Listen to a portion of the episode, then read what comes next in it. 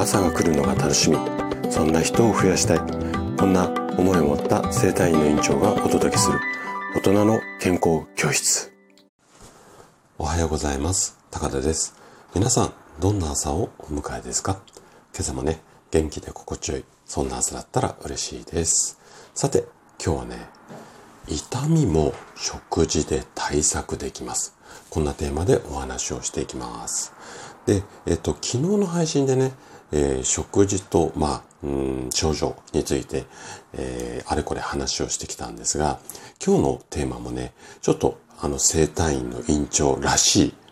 本来はね、こういう話が一番私は得意なんですけれども、今日もね、そういったこう、生体っぽい話をね、していこうかなというふうに思っています。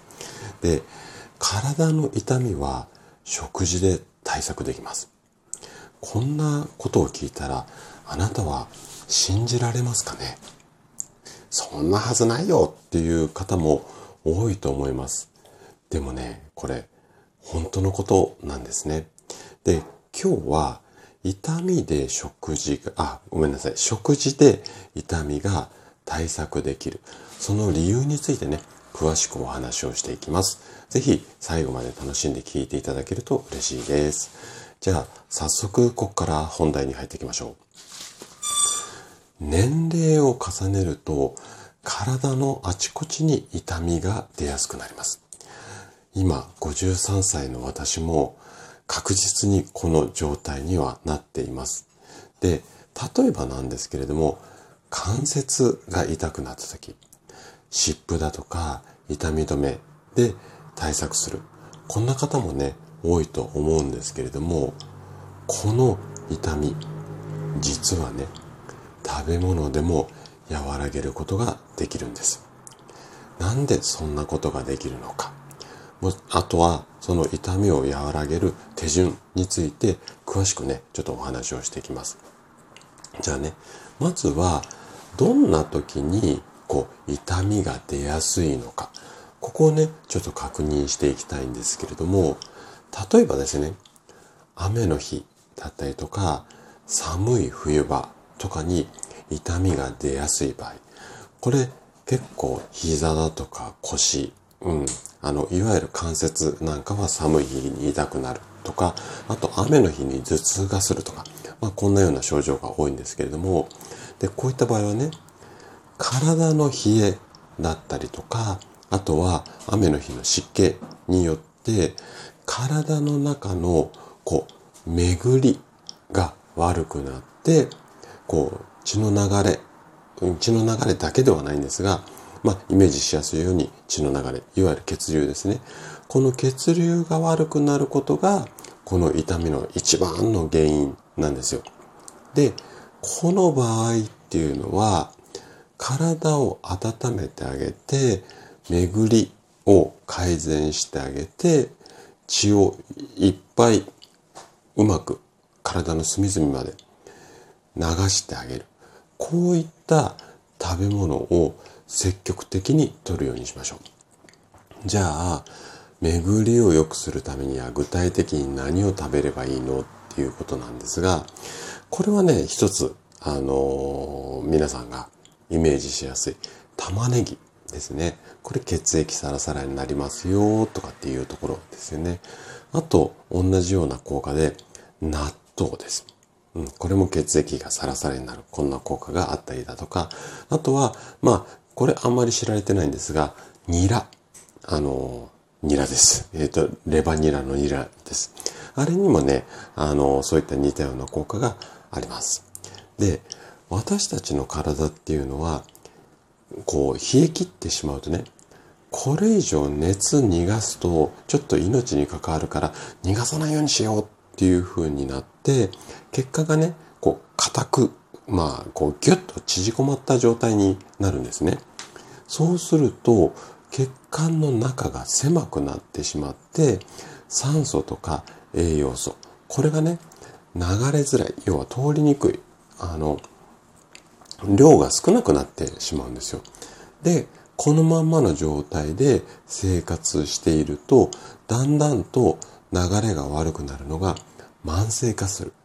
で、そうなるとどうなってくるかっていうと、えっ、と、酸素とか栄養素がいろんなところに届かないっていうのもそうなんですが、血液って酸素とか栄養素を必要な臓器に届けた後に、その臓器が活動していらなくなった、いわゆるゴミの部分なんですが、このゴミ、老廃物なんて言ったりしますけども、この老廃物を持って帰る、えっ、ー、と、いらんあの、足りないものを酸素とか栄養補充をして、で、使わなくなった、いらなくなったものを持って帰る。これをね、血液っていうのをやってるんですよ。ただ、この循環が悪くなると、まあ、栄養が届かないだけではなくて、ゴミもね、あの、外に行かないので、溜まってくるので、なので、血そのものが汚れてきてしまうんですよ。はい。こういうデメリットがあるのと、あとね、体の中に、こう、湿気は、こう、入ってくるとね、物をね、へばりつける。へばりつけるっていうか、へばりつけさせる。うん。こういった特徴があるんですね。で、湿気の影響でこの巡りが悪くなってくると、やっぱり先ほどお話した通り、いらないもの、老廃物なんかが溜まりやすくなってしまいます。なので、こんなね、体にとっていらないものが血液の中に多くなってしまうと、要は、サラサラじゃなくて、もういらないものだらけ、まあ、ヘドロだらけの皮みたいな、そんなような感じになってしまって、余計流れが悪くなってしまうんですよね。で、こんな二つの影響で血の流れが悪くなって、その流れが悪くなることが原因によって痛みが発生する。こういったメカニズムなんですよ。で、今お話しした天気だとか寒いとかの季節に関係なく、例えばね、疲れた時に痛みが発生しやすいよ。そういった方の場合は、その原因っていうのがね、体の中のエネルギーが不足している。まあ、要は足りないということで痛みが出ていますよ。こんな状態になっていることが非常に多いんですよね。なので、エネルギーの元となるような食べ物。これをね、積極的に食べるようにしてください。じゃあ、どういったものを食べればいいのっていうと、お芋、あとはきのこ、あとは豆類、うん、この辺ですね。で、じゃあなんでそれがエネルギーの元になるのかっていうところもちょっとお話ししたいところは山々なんですけども、少しね、朝の配信としては長くなってしまったので、そこだけはちょっと今日割愛して、またチャンスがあればね、この辺り、あの、詳しく話をしてみたいというふうに思います。で、今日のお話まとめると、ぜひね、こう、あなたの痛み、これがどんな時に発生、もしくは普段ちょっと痛いだけなんだけど、こういう時にはひどくなる。例えば寒い時にはすごい痛くなるとか、うん、あの、雨の日が調子悪いとか、あと天気関係ないのかとか、その原因をちょっと思い出してみてください。で、そういった原因が分かれば、それに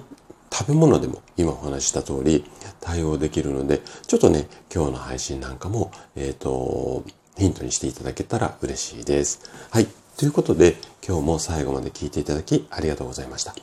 番組の感想などね、お気軽にコメントいただけると嬉しいです。それでは明日の朝7時にまたお会いしましょう。今日も素敵な一日をお過ごしください。